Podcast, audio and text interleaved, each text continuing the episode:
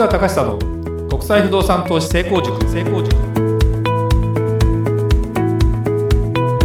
皆さんこんにちは。市川隆久の国際不動産投資成功塾。ナビゲーターの吉川良子です。この番組は株式会社国際不動産エージェントがお届けしております。市川さんこんにちは。はいこんにちは。国際不動産エージェント代表の市川隆久です、えー、ちょっと声がねごめんなさいね、ちょっと風邪気味で。いえ渋いですか少し。渋いですね。はい。いい感じラジオ向きの声に。あのー収録久しぶりということでね。そうですね。だんだんちょっと忙しくなってきましてね。収録のもうあれですよね。たあのたまったもう数がないのでもうまた撮っていかなきゃいけないので、はい。えー大変なんですけど、まあ、先月先月というかこれ撮ってるのは2018年10月かな。で2018年9月には結構私、えードイツアメリカにかなり行ってましてで帰ってきてですね最近国内をですねちょっといろいろ回ってましてですねまああ名古屋行ったり大阪行ったりっていう感じなんですけどねまあ福岡とか広島とかねそんなところにも今お客さんもいらっしゃるのでそういうところに行ってるんですけど国内のね不動産の野球チームってプロ野球チームってねはい。いろんなところにあるでしょ？北は、北海道、うん北海道。札幌に日本ハムフはい。ァイターズ。で今一番南は福岡のソフトバンクね。はい。でその間に仙台に楽天があってでもちろん東京周辺にはいっぱいごちゃっとあるじゃないですか。で名古屋でしょ。でまあ大阪まあ神戸大阪ね。広島福岡と。でこれ昔もうこの仕事5年以上やってるんですけど、まあ、各地でセミナー、まあ、海外不動産に関する、まあ、セミナー、まあ、販売のセミナーとかも含めてねずっとやってきてたんですけどこれねエリアによってねお客さんのですね、えーまあ、僕の中で、えーその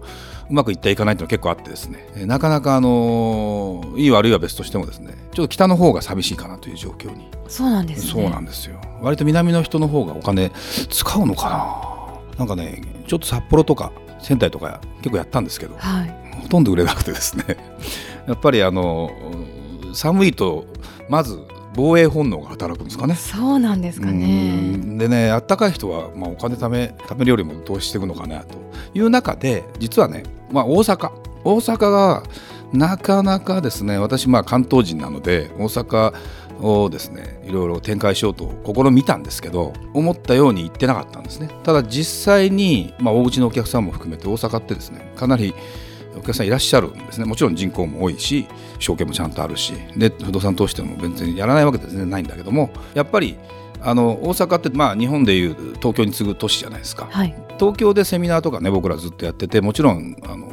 ぜ全国からいらしていただけちゃうので最近なかなかあのまあ違う都市とかに行ってないんですけどちょっとすまあ大阪にちょっとこの間も行ってきて感じたことはですねやっぱり馴染まないといけないというかやっぱり行ってセミナーみたいなものをですねちょっと回数増やしていかなきゃいけないなとそうすることでまあ認知が高まるというかねやってるなと。今月ちょっと行けなかったら来月行こうかなみたいなねような形でちょっとやっていきたいなというふうに改めて思いましてですね。やっぱ日本もいいですね。食べ物も、まあ、関東人の私が言うのもなんですが、まあ、全て関西も関西ものの方が美味しいね。あそうですか。僕の中では。美味しいですよね。だからうん全然やっぱりねなんだろう丁寧というかですねあのちゃんとまあ作って関東がいいい加減じゃわけじゃないんだけどもやっぱり昔からねあっちに、えーの方が歴史が古いってことも当然あるし、まあ、九州には住んでたことあるけどやっぱりね味付け一つとか非常にやっぱり馴染むのでぜひねちょっとそんなこともやっていきたいなというふうに思います。それでは今日の番組始まりです。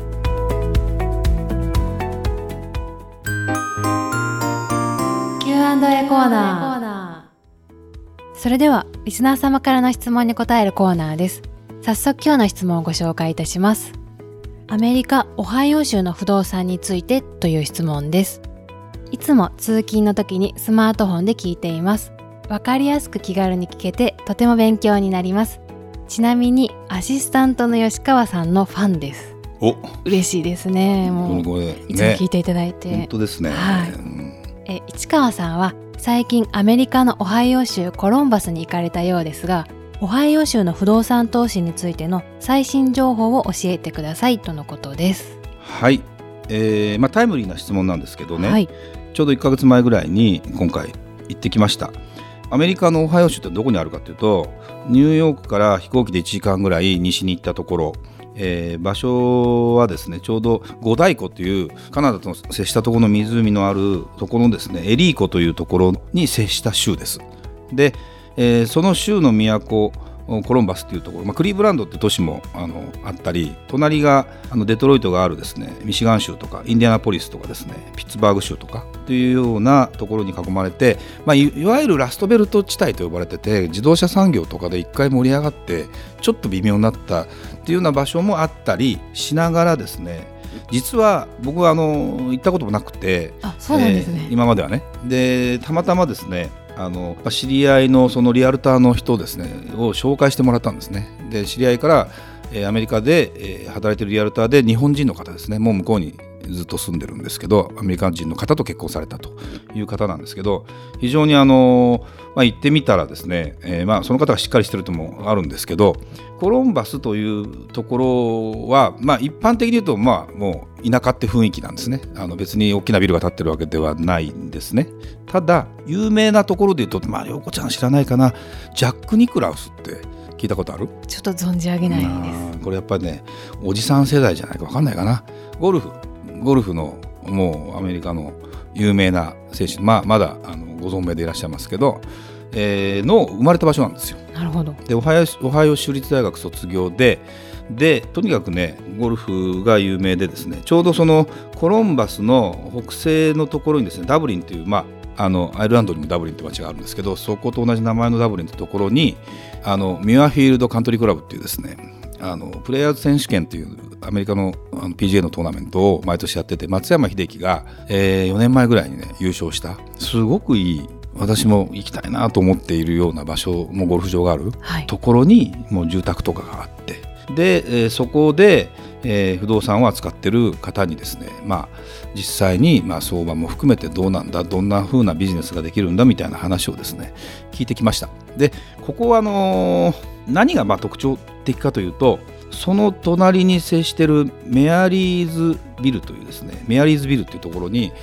ホンダ車のホンダあの自動車のですねホンダが、えーまあ、本社を構えているというか工場も含めてごそっとアメリカの中のですね中心がここにあるんですね。で、まあ、テキサスの時にアメリカトヨタの本社がダラスに移りましたっていうのをどっかでしたと思うんだけどもあれは本社機能しかないのであの日本人そんなにいないんですけどここはですね工場もありましてサプライヤーっていう要するに部品供給メーカーデンソーさんとかね、まあ、いろんなそういうメーカーさんの社員の方が技術職の人っていうのはもういないと仕事にならないんでもう向こうに住むわけですよ。はい出張ベースの方もいっぱいいるんだけども大体4年ぐらい3年から5年ぐらいですね住んでいるんですね。でまあそんなのは大体想像つくと思います。日本人がね当然行って。でそうすると日本人の方が、えーまあ、社宅として借りるわけですよ家を。でそれを、えーちゃんと斡旋をしながらそこでですね日本人の斡旋をやっていると安定的に当然その会社の決められた家賃まで、えーその家賃は払うと。で逆に日本人の方が住みやすいようなエリアと物件間取りなんかもね結構アメリカの人ってまあイメージつくか分かんないんだけどアメリカとかヨーロッパの人ってまあ目が青いってこともあるんだけど暗いんですよねリビングとか。そうなんですね、うん。日本って結構こう電気がこう蛍光灯とかがさ部屋の中にあったりして明るいんだけどアメリカの方って普通に蛍光灯がバンってついてるわけじゃなくて間接照明みたいなものを使ってやるから一人一つ一つの部屋って結構暗いのよ。そうなんですそうねそうそうそうするとねあの、まあ、もちろん広いってこともあるんだけどもあの日本人にはちょっと暮らしにくかったり間取り的にもこのリビング明るくないねみたいなものがあってそういうものなんかは日本の方向けにですね非常にあの住みやすいような間取りのところなんかはもう日本人の方が入るじゃない。で別にあそこあっちのアメリカの不動産って20年経っても30年経っても40年経っても別に普通に手直しして住んでいくのが普通だからもちろん一戸建てなんだけどね。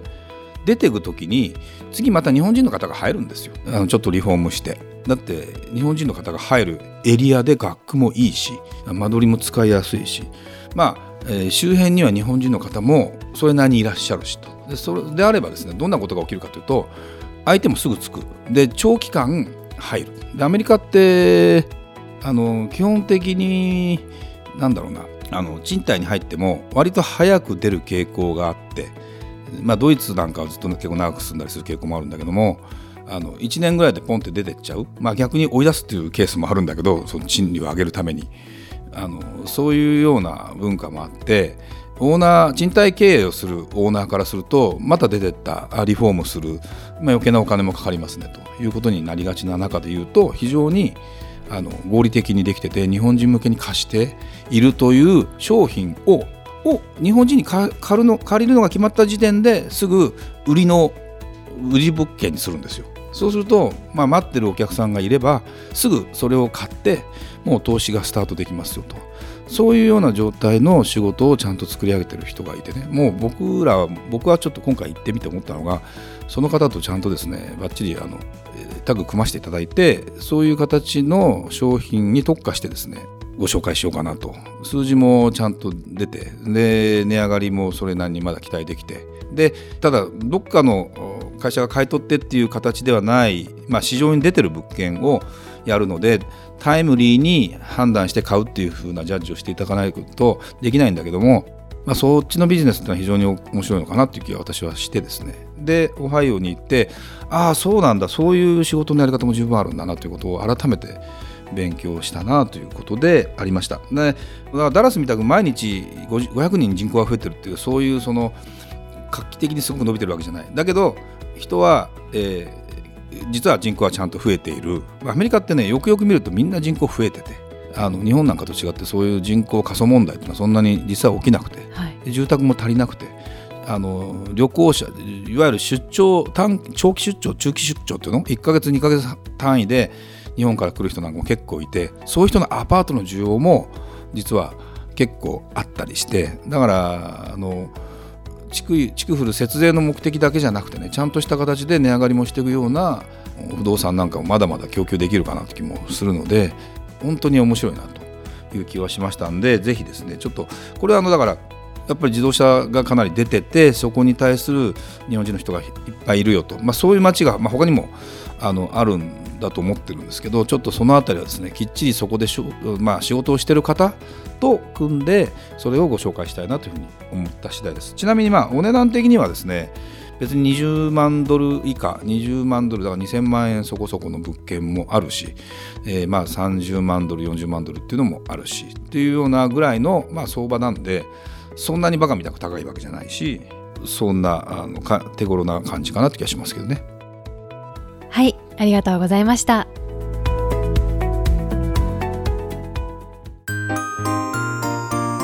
吉川良子の市川さんに聞いてみました。聞いてみました。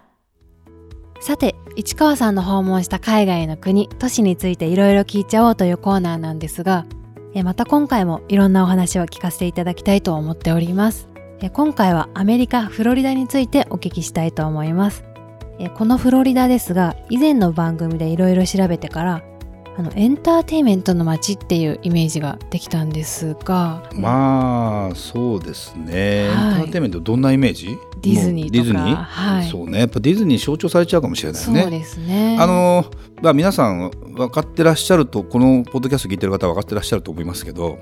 ディズニーランドというのはあのカリフォルニアの西海岸のロサンゼルスの方の、まあ、アナハイムと呼ばれる場所今大谷翔平君が言ってるあそこにあるんですよ。でフロリダにあるのはディズニーワールドというもっと規模がでかくてあれほら一つのパークにコンパクトになんとかのもう最近行ってないから忘れちゃったけど、ね、未来の街とかいろんなのが入ってるじゃないですか、はい、ディズニーワールドの方はもうその一つの園がそのテーマなんですよね。だから4か所5か所行かないと回れないっていういいですね。で本当にねなんだろうスケールが違うね。で実際僕も行ってますけど人がそれのために来ますねオーランドという街はね、えー、そこだけやっぱり、ね、ファミリー見たくなっててかといって不動産も本当にあの不足しててねあのホテルも不足してるのでそのバケーションレンタル用のホテル代わりになるようなその家っていうものの投資っていうものはものすごくまだまだ需要も伸びるので面白いなっていうふうに本当に思います。あのまあ、フロリダって街自体がやっぱり明るい雰囲気だしで日差しとかねいろんな意味ですごくやっぱりいいなっていうふうに思うので、はい、まあ湿気がアメリカの中では湿気が多かったりちょっとハリケーンが来てみたりっていうそういう部分もありますけどね。でももしね行かれてない方、まあ、多いと思うんですよ。なんでかというと遠いんだよね日本から。直行便もないしね。だけど一回アメリカに行ってからでもいいのでそこからまあでも西から東も結構時間かかるけどね。でも一回行ってみたらすごくいいなというふうに思いますのでねぜひ皆さん行ってみていただきたいなというふうに思います。市川さんありがとうございました。